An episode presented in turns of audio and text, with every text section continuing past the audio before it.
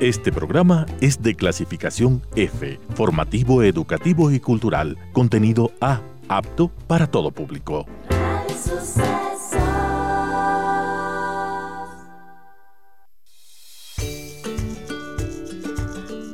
En este episodio conversamos con la psicóloga Natalia Zarro sobre claves de mindfulness y la autocompasión entendimos que el concepto de autocompasión está ligado con sensibilizarnos con nuestros propios problemas y poder buscar las alternativas para aliviarlo.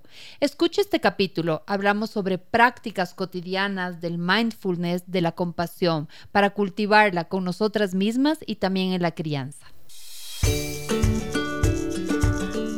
Hola, soy Cone Aitken y yo Paz Dávila. Somos Maternidades Imperfectas, una plataforma que acompaña, empodera e inspira a las mujeres madres a vivir la maternidad como un espacio de autoconocimiento, fuerza y crecimiento personal. Guiamos a las madres desde la maternidad que vivimos hasta la que queremos vivir. Nos interesa reescribir las historias de las mujeres madres, reflexionando y visibilizando maternidades reales, honestas y diversas, alejadas de los juicios y los dogmas que pesan sobre nosotros. Queremos guiar a las mujeres a encontrar su propia voz en la maternidad, a ponerla a su favor y a convertirla en una experiencia de poder y de equilibrio. Nos ilusiona acompañarte a florecer en la maternidad. Bienvenidos. Hola con todos, con todas que nos están escuchando. Estamos una vez más en un programa en vivo de maternidades imperfectas y estamos súper emocionadas porque además da la coincidencia que hoy, eh, miércoles 4 de mayo, eh, se celebra el Día Mundial de la Salud Mental Materna. Es una conmemoración que se hace los primeros miércoles de mayo. Em, alrededor del mundo con la finalidad de sensibilizar a la población mundial acerca de la importancia de prevenir, detectar y brindar tratamientos a los trastornos mentales durante el parto, el embarazo, el posparto. El lema de la campaña para el año para el año 2022 es la salud mental materna importa. La importancia de que las mujeres puedan detectar, conocer los eh, síntomas, signos de una salud mental materna comprometida y saber que no están solas, que pueden buscar ayuda, que merecen, que tienen el derecho de ser acompañadas, de atravesar por tratamientos eh, adecuados y por la ayuda especializada. Así que hoy estamos súper contentos de, de poder hablar de este tema, de visibilizar también muchos tabús que hay alrededor de la depresión posparto, alrededor de el no sentirnos a veces radiantes en el momento que nos hemos convertido en mamás o incluso después, ¿no? Eh, y para esto estamos hoy, tenemos una, una gran invitada, Natalia Zarro, psicóloga argentina. Con ella vamos a hablar sobre eh, claves para la autocompasión, para el autocuidado, para el mindfulness. Así que tenemos una invitada de lujo hoy, eh, aprovechando eh, también este día tan importante para todas las mujeres eh, madres. Así que bienvenida Nati, bienvenida Cone. Muchas gracias Paz, gracias Nati por acompañarnos y a todos quienes están conectados a través de la 101.7, a través de www.radiosucesos.net, a través de nuestras señales en Facebook y también en nuestro canal de YouTube. Recuerden que este capítulo va a ser retransmitido este día domingo y va a estar en formato podcast también en una semana Hoy día contamos también con la colaboración y con el apoyo de Cirano. Cirano te invita a celebrar a mamá en todas sus versiones. Feliz día mamá. Este domingo 8 de mayo es el Día de la Madre en varias partes de Latinoamérica. Sé que en Argentina no, me contaba una amiga, pero ahí nos vas a contar también un poquito tú, Nati. Bienvenida. Quiero, queremos darte nuevamente la bienvenida a este espacio, ya segunda vez que nos acompañas en, Maternidades Imperfectas y nos gustaría mucho que te presentaras, nos gusta mucho que los invitados cuenten desde dónde vienen, un poco eh, qué quieren que la audiencia sepa de ellos, así que la palabra es tuya, Natalia Zarro. Gracias, gracias a ambas. Eh, Cone, Paz, un placer, un placer estar aquí con ustedes y es verdad, segunda vez eh, hermoso reincidir y, coincidir con este día tan importante para pensarla o repensar nuestra salud como, mujeres, ¿no? Y de las, y de las madres que, hay, las madres que vendrán, las que están pensando en serlo, eh, las madres del corazón, eh, que, todos los que cumplimos un rol de cuidado, me parece que es súper importante honrar este rol tan complejo eh, y tan bonito a la vez.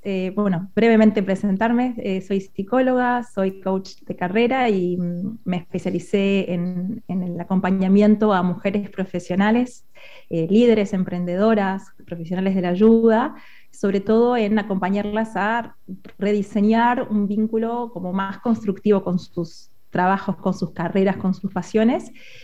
Y en el medio de esa búsqueda y de ese trabajo mío de acompañar a otras, eh, a otras mujeres, yo mismo devine madre, ¿no? Soy mamá de Maitena, que tiene tres años. Soy argentina y me mudé hace un año a España con mi familia, así que bueno, estoy experimentando muchos de los desafíos de maternar lejos de casa y, y bueno, súper feliz de poder acompañar a, quienes quieran a escuchar y, pensar y reflexionar con nosotros sobre la importancia del, cuidar a las que cuidan, básicamente. Totalmente. Muchas gracias, muchas gracias Nati. Eh, bueno, partamos entonces por, por, este, este título, ¿no? Claves de mindfulness y autocompasión para el bienestar materno. Tú, en, bueno, tienes una página web que es www.nataliacerro.com donde tienes muchas estrategias para mujeres, para empoderar, para acompañar, pero justamente eh, tú no sueles hablar de autocuidado, sino que hablas de autocompasión. Eh, cuéntanos un poco para las personas que nos están escuchando, ¿cuál es la diferencia entre, entre ambas y por qué también eh, las mamás necesitamos de esta, de esta autocompasión y también de, ojalá, la práctica del mindfulness? Cuéntanos un poquito. Bueno, es, una pregunta que puede, puede, tener muchas aristas, pero partiría básicamente por pensar que em, el autocuidado a mí como término me resulta eh, insuficiente, primero porque creo que asume la idea de que el cuidado de una persona solamente depende de sí misma, ¿no? Y está muy bien y suena muy como de, persona empoderada, decir que depende solo de ti mismo de ti mismo cuidarte, y sin embargo no vivimos en aislamiento, no vivimos en soledad, y, para mí el cuidado implica el hetero cuidado, es decir, sentirnos cuidadas por las personas que nos acompañan en nuestro rol, si somos líderes de un equipo, por otros colegas, por nuestros superiores, si somos madres, por las personas con quienes criamos, que puede ser nuestra pareja, puede ser eh, eh, cuidadores dentro o fuera de la familia. Entonces, para mí la palabra autocuidado em, pone eh, absolutamente toda la responsabilidad en una persona y creo que se olvida de la importancia de pedir ayuda y de recurrir al contexto y a las personas en quienes podemos apoyarnos. Y para hacer una segunda distinción respecto de autocompasión, em, Claro, muchas veces cuando alguien está muy cansada, ¿no? Si, sobre todo pensemos en la experiencia de las madres recientes, madres primerizas, que duermen muy poquito, eh, que están aprendiendo a hacer todo por primera vez, ¿no? Que sabemos que cuando nace un bebé también nace una madre el mismo día y muchas veces nos olvidamos de que las madres también están aprendiendo y hacer, hacer lo mejor que pueden con lo poquito que saben. Em, muchas veces se le propone que como autocuidado, bueno, tómate un tecito, tómate una siesta, haz una clase de yoga, como si eso fuese suficiente, ¿no? Como si con eso ya fuera suficiente para aliviar el estrés, la ambivalencia, el caos, el, agotamiento. Em, y me parece que la autocompasión empieza ahí donde el autocuidado termina. Es decir, cuando empieza a ser insuficiente, estas, herramientas de autocuidado que creemos que deberían supuestamente aliviar nuestro sufrimiento como madres, creo que es ahí donde empezamos a considerar la importancia de la autocompasión. Y, es bueno plantear qué es autocompasión. Eh, no es lástima. Muchas veces tendemos a confundir la palabra autocompasión, bueno, siento pena por mí o me victimizo o soy egoísta y solamente me ocupo de mis necesidades y me olvido de los demás. Es todo lo contrario. Hay más de 30 o 40 años de investigaciones científicas asociadas al cultivo de la autocompasión, eh, entendiendo que es cultivar la disposición a sensibilizarnos frente a nuestros propios días difíciles, eh, sumado a la intención de prevenir o aliviar ese sufrimiento, ¿vale? Hacer algo concreto para intentar aliviarlo, aunque sea un poquitito. Y sabemos por investigaciones, como decía antes, que las personas que activamente cultivan esta perspectiva, que es algo que se entrena, se practica como un músculo que tú envías al gimnasio, ¿vale?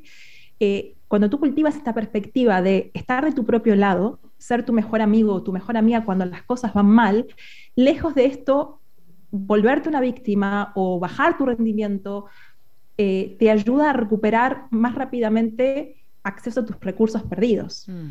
Entonces, por eso es tan, tan importante poder visibilizar la importancia de la autocompasión como tal vez te diría esto una manera de estar en el mundo como seres humanos, no solo madres o padres, sino cualquier persona eh, que, pase por la experiencia de ser humano necesitamos incorporar, o es al menos mi, deseo, mi intención y parte de mi, trabajo hace 15 años, acompañar a, incluir esta perspectiva amable eh, y no por eso blanda eh, sobre nosotros mismos.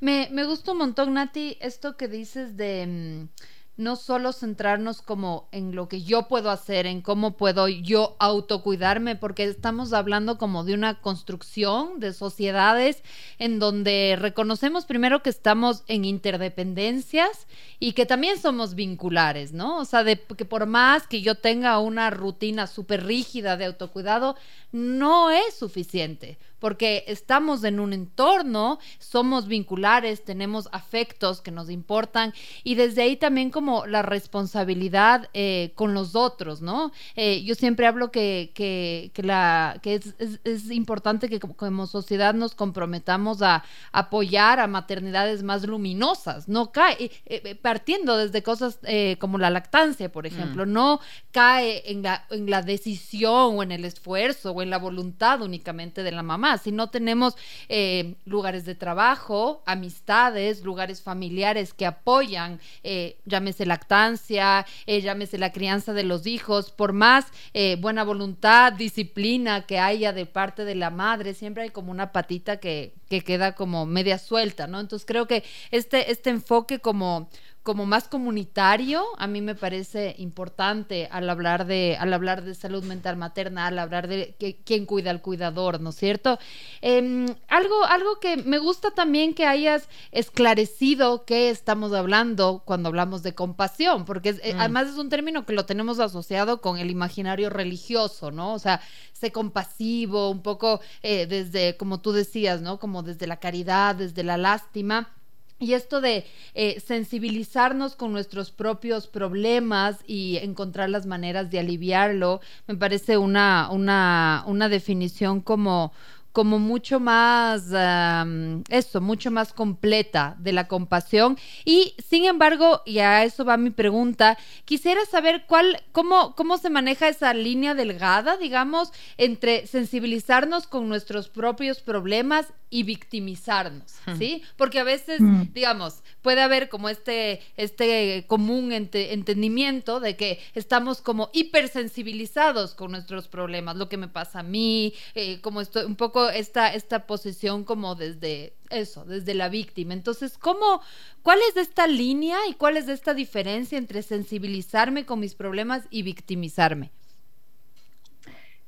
Em, está muy bien que traigas esta este, como mm, creencia generalizada, ¿no? Que, que, tal vez estamos más expuestos a asociar la palabra compasión al ámbito religioso y, y no hay nada malo que quienes tal vez nos escuchan tengan alguna creencia religiosa o espiritual. Mm. Eh, el lugar desde el cual yo estoy proponiendo esta, esta palabra, em, este término, es como una cualidad entrenable de la mente, donde básicamente hay investigaciones que vienen del campo de las neurociencias. De hecho, en la Universidad de Stanford se han desarrollado entrenamientos, protocolos específicos de ocho semanas, donde se entrena de manera sistemática y disciplinada, toda una serie de cualidades alrededor de esta perspectiva que nos permite relacionarnos con el sufrimiento de estar vivos.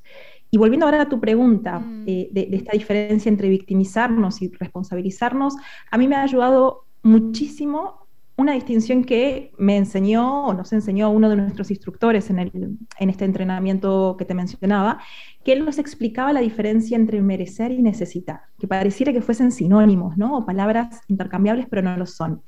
Cuando yo digo, por ejemplo, ¿no? merezco descansar, o eh, me he esforzado mucho, o estoy criando a mi hija eh, o a mi hijo, o, trabajé duro hoy, merezco descanso, o merezco un aumento de sueldo, no hay nada de malo con el merezco. Pero ¿qué pasa? Que la palabra merecer generalmente está asociada a un estándar de éxito, es decir, merezco en tanto y en cuanto me esforcé lo suficiente, trabajé lo suficiente. Entonces, ¿qué sucede los días en que creo en que yo no alcancé ese estándar, estándar propio, ¿vale? O estándar que la cultura, la sociedad en la que vivimos me impone. Entonces esos días no me voy a dar lo que necesito porque siento o supongo que no lo merezco.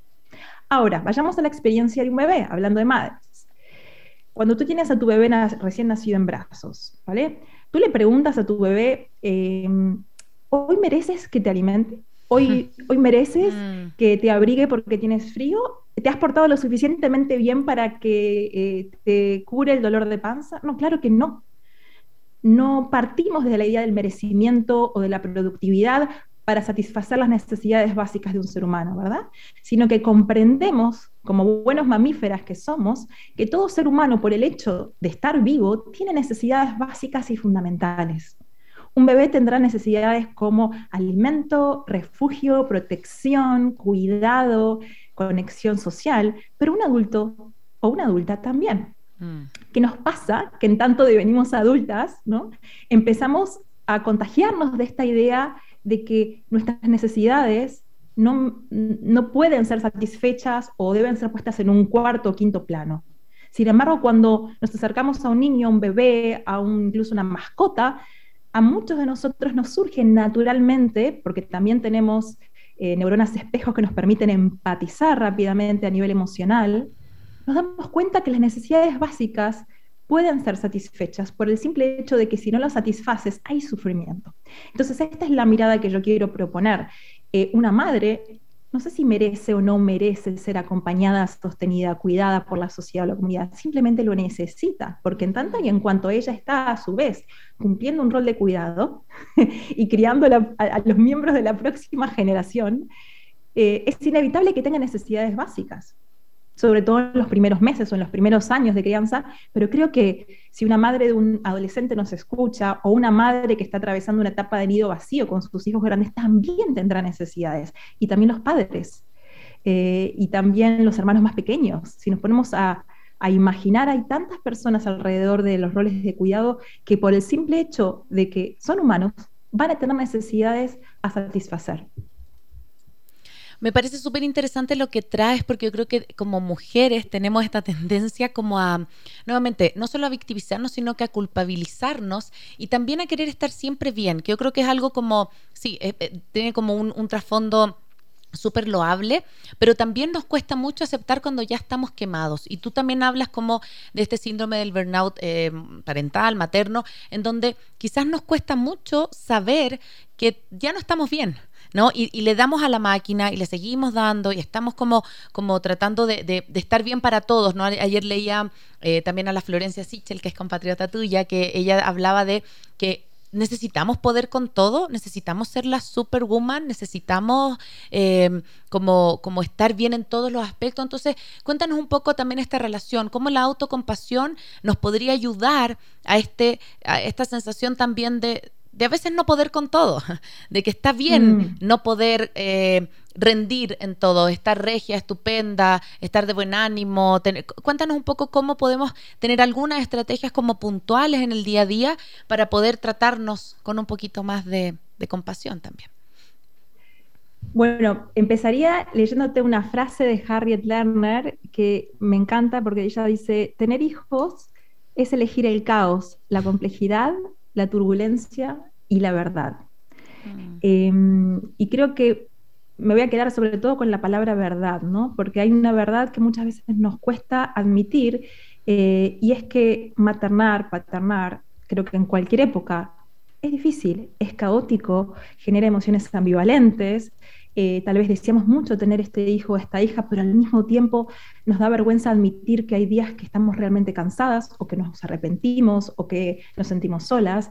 Y hay mucho tabú ¿no? respecto de pedir ayuda o de poder explicitar abiertamente algo que es tan poco popular, como que la maternidad es ambivalente y, y, y genera mucho alivio cuando muchas veces una madre se encuentra con otra madre, y, madre o un padre con otro padre y siente que, hay un lugar seguro donde puede expresar en voz alta cosas que en las redes sociales o en los medios de comunicación se penaliza, ¿no? Como cómo puede ser que no dediques todo de tu vida a tu hijo. Entonces yo creo que la palabra verdad es la verdad de cada uno. Em, y si en algún momento estamos tocando fondo por el motivo que sea, porque nos sentimos que nuestra salud mental no está en su mejor momento, nos sentimos solas, sentimos mucha ambivalencia, eh, eh, tenemos periodos de llanto prolongados, sentimos que no podemos funcionar en nuestro día a día em, con, con lo que, entre comillas, sería nuestra normalidad previa, creo que es momento de decirnos la verdad a nosotras mismas, ¿no? de no engañarnos. Y entonces en ese punto yo creo que el primer acto de autocompasión es poder reconocer y notar nuestro dolor, que ese es el primer componente de una perspectiva de autocompasión, poder pausar, frenar que sé que ya eso es muy complejo en, nuestros días eh, ajetreados, para poder notar que esto que estoy sintiendo me está generando sufrimiento, ¿no? Eh, somos muy buenos los seres humanos para no notar el dolor propio o el dolor ajeno.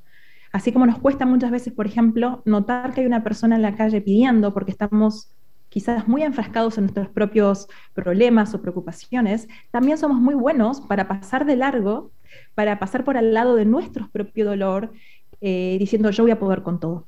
Mm. Y poder decir, con esto no puedo, lejos de ser un acto de victimización de lo que ustedes hablaban, para mí es un acto de tremenda responsabilidad. Mm. Porque el que puede reconocer que algo no va bien, entonces puede luego tomar una acción concreta, aun si es muy pequeña, para pedir ayuda, para delegar, para mm, eh, eh, hacer lo que en ese momento necesita, ¿no? para satisfacer la necesidad básica que en ese momento estamos necesitando. Eh, cubrir, ¿no? Entonces yo creo que el primer acto de autocompasión es poder, poder notar. Y muchas veces notar que algo no va bien implica pedir ojos prestados de una buena amiga, de un familiar, de ir a un mm. círculo de crianza, de recurrir a un terapeuta, una terapeuta, no importa en lo que tú creas, o digo, pero poder, ojalá, confiar en, en que para mirar a una persona muchas veces hacen falta dos y poder ya poner en palabras que algo no va bien, yo creo que es la mitad del reto eh, atravesado, porque esto implica que ya nos deja mucho menos solas y mucho menos avergonzadas respecto de esto que nos está sucediendo. Em, otra, otra propuesta es poder abrazar la paradoja, es decir, muchas veces nos, nos culpabilizamos por sentir lo que sentimos, ¿no? Yo no debería estar cansada porque, suponte, ¿no? Hice un tratamiento de fertilización, decía tanto, invertí tanto tiempo, dinero, esfuerzo en mi vida, ¿no? Se escucha mucho en estas las mujeres que, ¿y cómo me voy a quejar ahora? O mm, hay otras familias que tienen niños con necesidades especiales, mi hijo está saludable, está muy bien, es inteligente, lo que fuera. ¿Cómo yo voy a sentirme agotada? ¿no? Entonces nos, avergonzamos de nuestras propias emociones. Y, mm, y poder invitar a la ambivalencia, y acá me van a perdonar que vuelva a traer a la literatura, pero yo creo que los libros y los autores nos ayudan a pensar y a decir lo que a veces no podemos decir nosotras mismas. Quiero leer un fragmento de eh, una autora que se llama Nutia Lavari, en su libro La mejor madre del mundo, altamente recomendable para madres y no madres, y ella dice esto, la dicha es capaz de estar en dos sitios a la vez, en dos deseos a la vez, en dos momentos a la vez, en dos sentimientos a la vez. Será por eso que al mismo tiempo que no quiero separarme de mi familia ni un instante, resulta que quiero recorrer el mundo en solitario, cargada únicamente con la mochila de mi juventud. Y este es solo uno de los miles de párrafos que yo citaría de Nuria Lavari en este libro increíble, donde ella nos da permiso con este tipo de, reflexiones, a poder sentir al mismo tiempo gratitud y alegría por nuestra experiencia materna y al mismo tiempo incomodidad y, agotamiento y abrumamiento y poder incluir toda esta familia de emociones eh, como parte de nuestra experiencia humana. Esto genera mucho alivio y creo que es una gran perspectiva autocompasiva, poder reconocer estas ambivalencias y estas paradojas. Qué increíble. Quiero, quiero seguir profundizando, Nati, pero antes de continuar vamos a ir a una pequeña pausa, no sin antes recordar que para celebrar este Día de la Madre, Cirano se ha inspirado en la diversidad y en la versatilidad de todas esas mamás multifacéticas y activas que nos recuerdan lo importantes que son en nuestra vida. Gracias, mamá. Te queremos en todas tus versiones.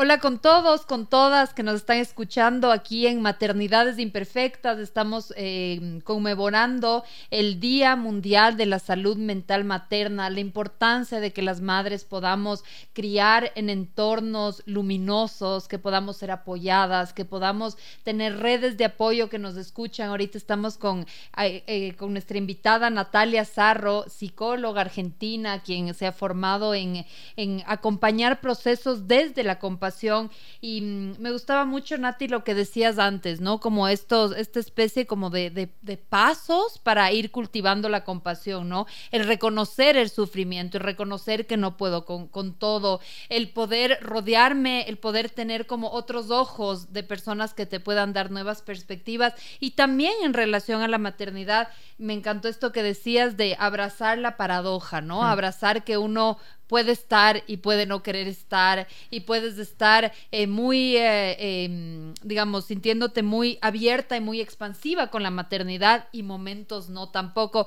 Hay otra frase de Adrienne Rich, también pensadora feminista, que dice, eh, nadie ama a todas horas ni todos los días, incluso, incluso las madres, ¿no? Tampoco amamos a todas horas, a todos los días. Se vale tener estas, estos, estos lapsus, ¿no? Es como parte de nuestra humanidad. Y siguiendo un poco en, esta, mm, en, este, en este cultivo de la compasión que tú decías que es como un modo de estar, es, es, un, es un músculo que vamos como, como fortaleciéndolo. Para las mamás que nos están escuchando, Nati, ¿Qué otras prácticas como muy específicas, muy del cotidiano, podríamos incorporar las, las madres para vivir desde la compasión?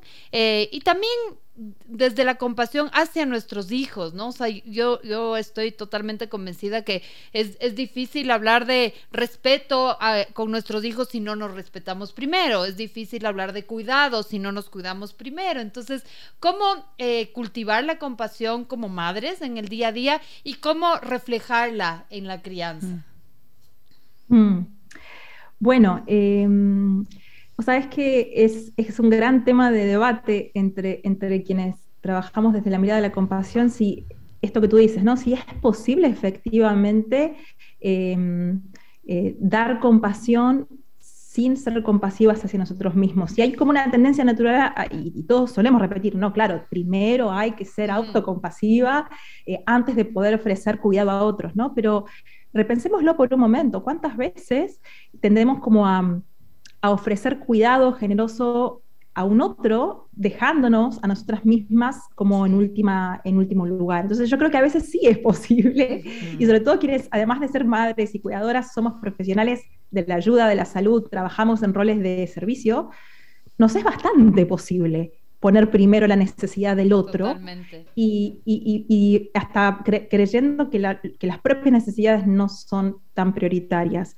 Entonces, hay una frase que a mí me ayudó mucho y es, eh, eh, eh, porque, porque esto de, de, que tú dices, bueno, prácticas bien concretas, a mí me ayudan frases muy simples, es importante que cada uno elija una frase que resuene consigo mismo y consigo misma y que, y que lo conecte con esta perspectiva del no agregar daño, ¿no?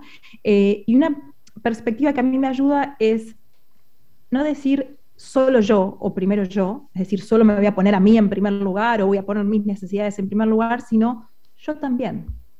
Mm. Yo también, ¿no? Es como, eh, no es solo mis hijos, solo mi esposo, eh, solo las necesidades de mi equipo de trabajo, solo las necesidades del equipo que superviso, sino que también mis necesidades a la par.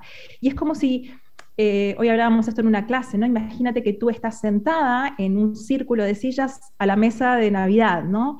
Y de repente llega una persona nueva y, es, la, esposa, el esposo de un primo lejano con el que tal vez no tienes demasiado feeling y no conoces demasiado, pero acaba de llegar. Y entonces todos tenemos que hacer un poquitito de esfuerzo y correr nuestras sillas, ¿no? Para darle espacio a esta nueva gente que llega y que se quiere unir a la cena, unir a la fiesta. Bueno, muchas veces a la última persona que solemos incluir a la mesa es a nosotros mismos.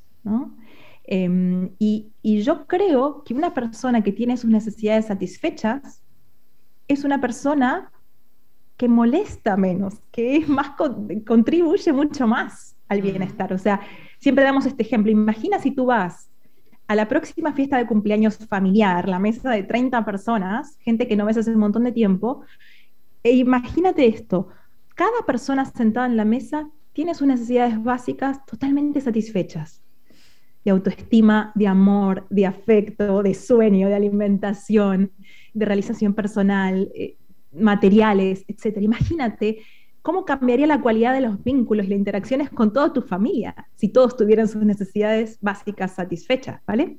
Entonces, pensándolo de este modo, qué importante es, y yo también, poder incluirme. Entonces, mm. una frase que invitaría a, utilizar si resuena con quienes nos escuchan es, en esos momentos en que siento que no me estoy dando espacio, que no me estoy dando lo que en ese momento necesito, aun si es un vaso de agua, si es un rato de descanso, si es pedir a alguien que me ayude con, con el niño o la niña, lo que sea, es y yo también. Y desde ese y yo también lo que hago es aliviar el sufrimiento de todo el sistema familiar. Porque si, si yo puedo aportar algo constructivo, probablemente no voy a recargar a otros, porque mm. me estoy ocupando hasta donde puedo, o pidiendo ayuda si no puedo sola, pero me estoy ocupando. Nati, solo Eso para... Sería una. Para, para, seguir en este mismo hilo eh, que lo mencionaste antes, tú, hablas como de estas necesidades básicas, eh, que claro, hay, seguramente hay oyentes que nos que, que dicen, bueno, necesidades básicas, dormir, dormir comer. Eh, ¿Cuáles son las necesidades básicas emocionales? Cuando tú hablas de necesidades básicas y puntualizando en el tema de la compasión materna, digamos, ¿cuáles son estas necesidades básicas? Mm. Em, no quisiera hablar por, la experiencia de otros, pero puedo hablar por la experiencia personal que yo he tenido y tal vez podamos resonar juntas en, diferentes eh, ángulos, ¿no? De qué necesita una madre. Em, yo creo que ante todo hay una necesidad de conexión.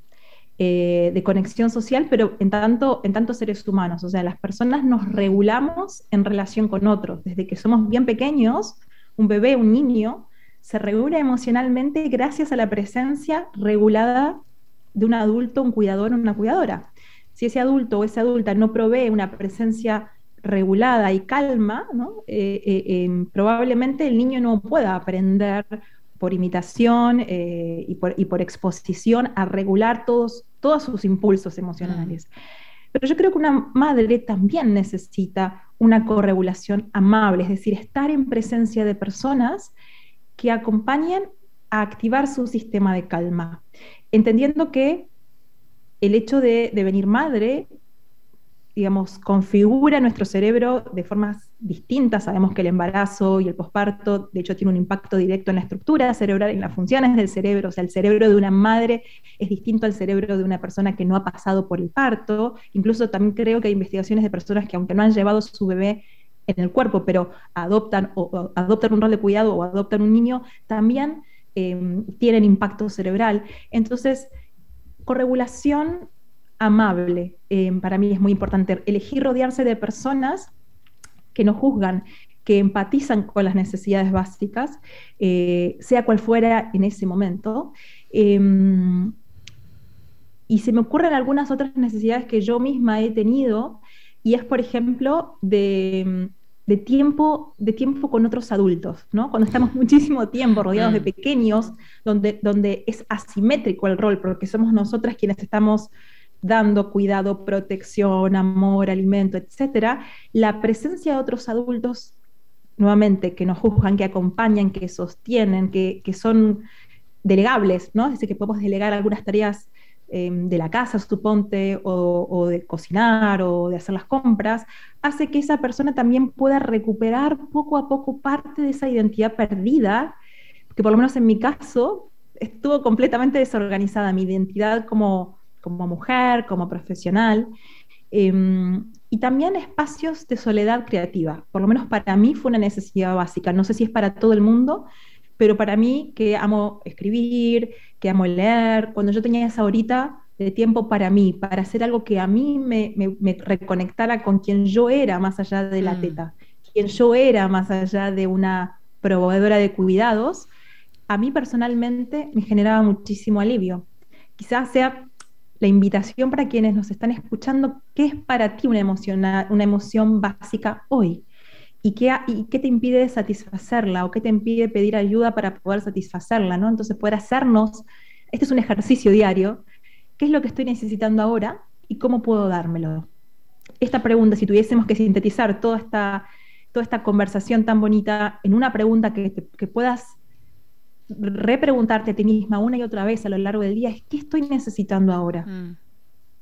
Y una y otra vez, en diferentes contextos, en diferentes momentos, y te vas a sorprender de lo que te respondas.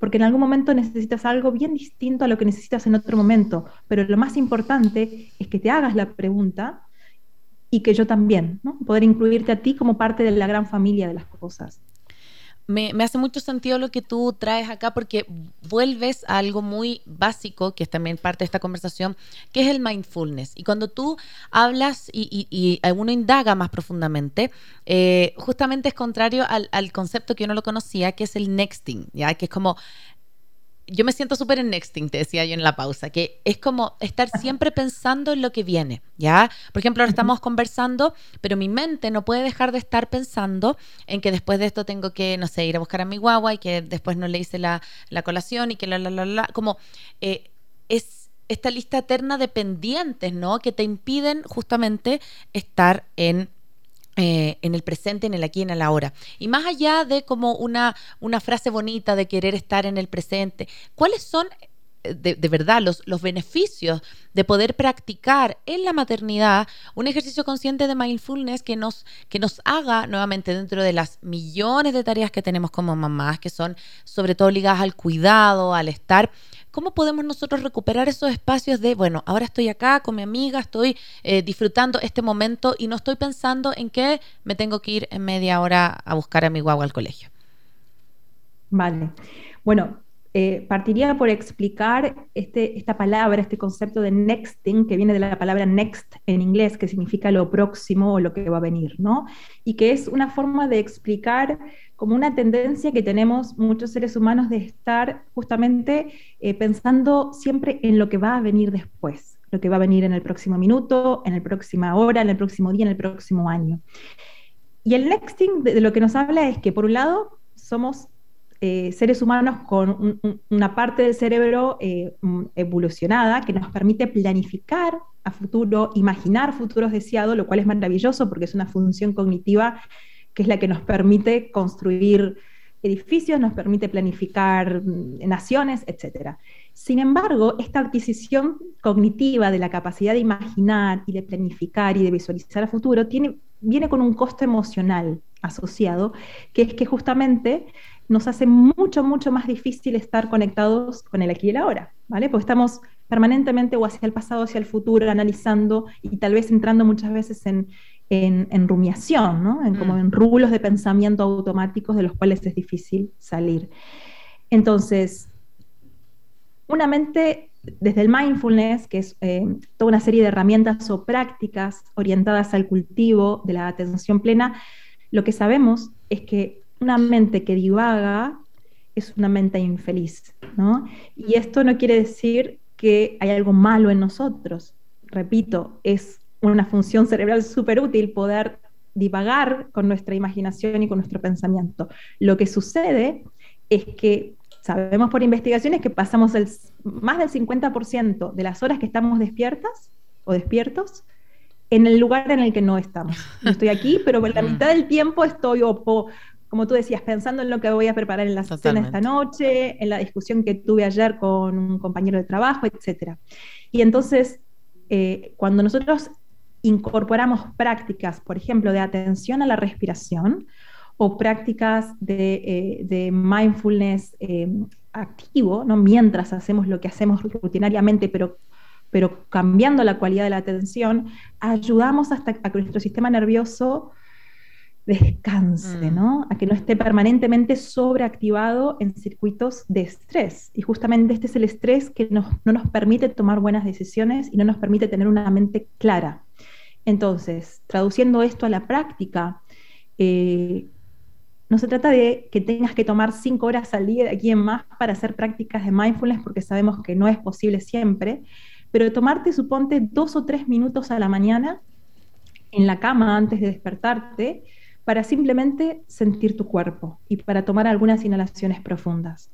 Eh, si estás, por ejemplo, alimentando a tu hijo, que es algo que de por sí ya tienes que hacer, es parte de tu rutina, y es cambiar la cualidad de la atención con la que haces eso mismo que siempre haces. Entonces, por mm. ejemplo, no sé, sentir el agua de la ducha o de la bañera en, tu cuerpo o en el cuerpo de tu hijo cuando lo bañas, o si vas a tomar una taza de café, realmente detenerte a saborear, a experimentar los sabores eh, eh, que hacemos normalmente, ¿no? Tragamos rápidamente eh, el croissant, el sándwich y seguimos. Entonces, esas prácticas no es solamente para vernos bonito, es porque realmente le dices a tu cerebro, le envías un mensaje claro a tu cerebro de que baje. Y eso es lo que justamente nos ayuda a poder incluso evitar enfermedades a, futuro, ¿no? Porque, porque lo que estamos también es aumentando las probabilidades de riesgo cardíaco, de debilitar nuestro sistema inmune, un, un sistema nervioso que está permanentemente estresado de forma crónica, eh, no es compatible con la salud en el largo plazo.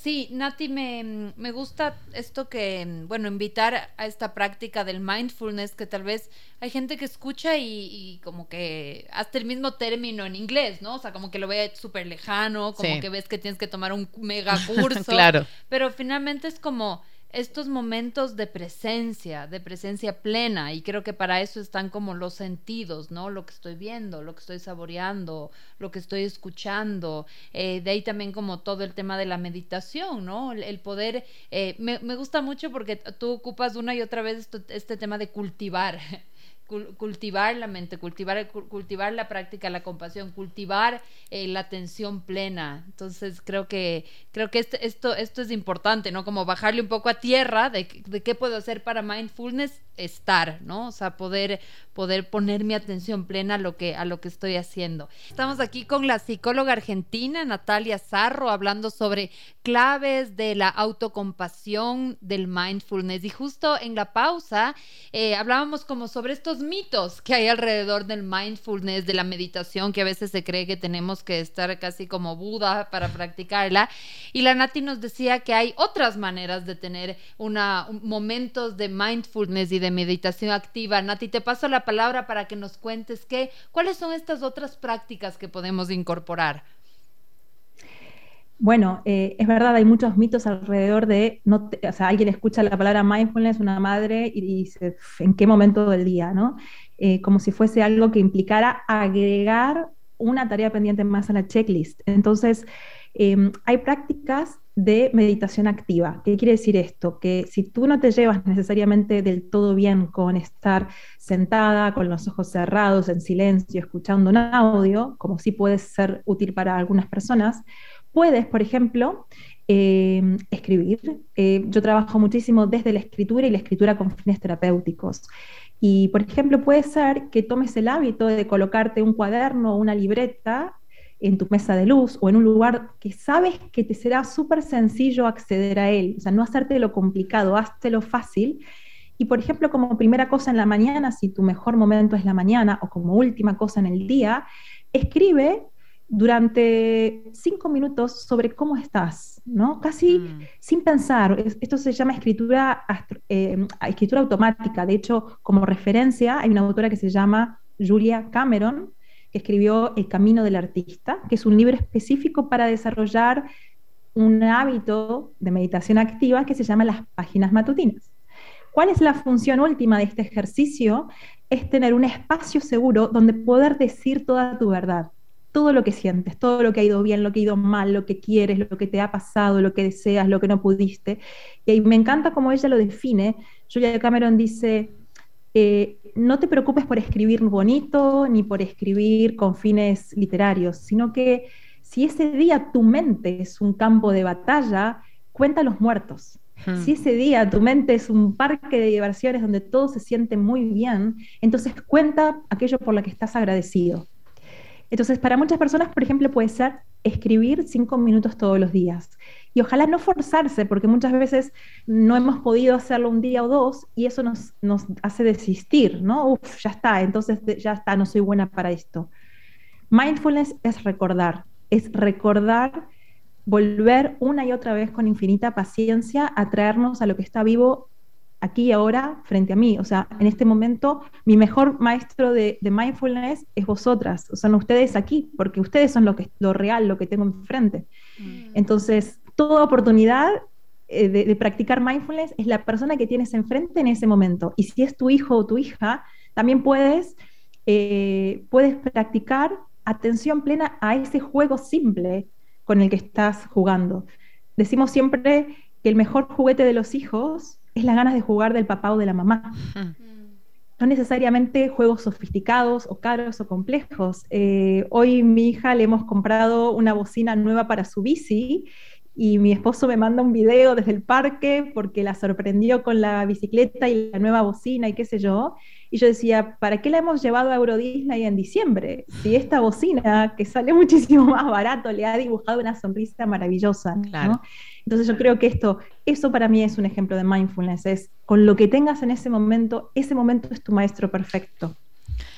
Qué, bonito capítulo, Nati, qué, qué, cosas más prácticas hemos aprendido y, y qué, qué, Qué hermoso poder recurrir a prácticas cotidianas. Eso me parece súper importante de volver. Volver a que no es una práctica inalcanzable, ¿no? Para todos que nos están escuchando, hoy día hemos hablado de claves de mindfulness y autocompasión para el bienestar materno. Y nos vamos a despedir con lo que siempre eh, hacemos en nuestros capítulos, que son las tres ideas fuerza ya que em, con lo que nos quedamos, ¿sí? Entonces, em, yo voy a partir, voy a quedarme con una frase que en algún momento dijiste, que em, un poco sensibilizarnos frente a nuestros propios días difíciles, como poder ser autocompasivas con nosotros, creo que es el primer paso del no ponernos siempre en prioridad, sino que el yo también. Yo también necesito estar eh, cuidada, yo también necesito estar acompañada, también necesito estar eh, contenida. Así que me quedo con esto de sensibilizarnos frente a nuestros propios dolores. Eh, Nati, ¿con qué te quedas tú? me voy a quedar con un párrafo de Nuria Lavari, eh, nuevamente eh, eh, la, mejor madre del mundo, y, mm, dice así, una no es madre del todo hasta que sus hijos le dicen adiós, hasta que se separan de ella y salen de la cueva, y son con la vida y no con la madre. Una mujer o un hombre no es madre hasta que ha hecho libre a un ser humano sobre la tierra y lo ha dejado salir a esa luz donde todo puede ser bueno y verdadero y bello. Cuando llega ese día, cuando llega el momento luminoso en el que un individuo conquista su libertad, suena el corazón de su madre que se ha roto. Solo queda ya desear que todo vaya bien para que un día sea mi corazón el que quede hecho añicos. Wow, qué hermoso. Em, yo mm, quisiera como profundizar un poco más en esto del mindfulness. Ayer justo veía una charla TED de, de una neurocientífica que hablaba eh, sobre mm, hablaba sobre la sobre la ciencia y las investigaciones que hay sobre el desarrollo infantil y la influencia de los padres. Y curiosamente ya decía que los padres somos como el aleteo de las mariposas y nuestros hijos son los huracanes, que realmente no hay, hay estudios que se hacen con dos hermanos, dos gemelos, y el impacto que tiene la crianza de los mismos padres es súper diferente. Lo que para un hijo puede ser un padre que le cuidó, para el otro puede ser mi padre intrometido, ¿no? Mm. Eh, esta charla es súper linda porque luego lo que ella, habla de su propia experiencia de, de maternidad, Em, eh, habla de que tuvo, tuvo un hijo con una condición congénita muy seria, que no saben hasta cuándo va a vivir, y dice, sin embargo, eh, solo es, es, importante, eh, un poco dice, no quiero asustarles y decirles que lo que hacemos los padres no importa. Tal vez no importa en el sentido de lo que va los resultados de, de, luego, pero importa por el, por el simple hecho de estar por el simple hecho como de conectar con ese momento. Entonces ahí, ahí conecta con su historia y dice, no sé hasta cuándo se va a quedar mi hijo y no sé cuál va a ser mi impacto. Mi impacto puede ser tan sencillo como el aleteo de una mariposa, pero vale la pena por el simple hecho de estar, de conectar con ese aquí y ahora que, que, que, es lo que tenemos, ¿no? Eh, más allá de qué es lo que va a pasar después. Así que quería cerrar con, con esa, con esa idea. Bueno, nos despedimos agradeciendo también a Cirano que nos acompañó el día de hoy, porque madre solo hay una, pero vienen muchas versiones. Cirano celebra con ella. Este domingo 8 de mayo, Día de la Madre, y Cirano nos acompañó en este hermoso, hermoso capítulo. Querida Nati, ¿dónde te pueden contactar? ¿Cómo la gente puede ubicarte? Yo sé que tú trabajas de forma virtual hace antes de la pandemia incluso, pero cuéntanos un poco para las personas que nos están escuchando, cómo pueden formarse contigo o acceder a terapia. Cuéntanos un poquito. Bueno, eh, para poder estar en contacto, tengo un newsletter que creo que es la forma más sencilla y más directa de entrar en contacto conmigo. Pueden visitar la web que es www.nataliazarro.com suscribirse y yo ahí generalmente voy informando de, actividades. Em, básicamente ofrezco acompañamiento psicoterapéutico, bueno, virtual, como mucho de todo lo que está sucediendo ahora, y también entrenamientos en cultivo de la compasión para público general, para profesionales de la salud, para cuidadoras. Así que eh, me pueden contactar allí y también en Instagram. Mi cuenta es arroba Natalia Zarro, todo junto. Súper. Qué orgullo, qué placer tenerte de nuevo en este espacio con esta conversación tan profunda. Para todos quienes nos estuvieron acompañando, este capítulo va a ser retransmitido el domingo 8 de mayo a las 12 del mediodía y también va a estar en formato podcast la siguiente semana. Así que no dejen de acompañarnos la próxima semana también con un interesante invitado acá en Maternidades Imperfectas. Nos vemos. Soy Cone Aitken. Y yo, Paz Dávila. Gracias por regalarte este tiempo de autocuidado y crecimiento. Si quieres escuchar más capítulos y contenidos sobre maternidad y crianza, no olvides de encontrar nuestro podcast en iTunes y Spotify. Y a través de Radio Sucesos todos los domingos a las 12 del mediodía. Te esperamos.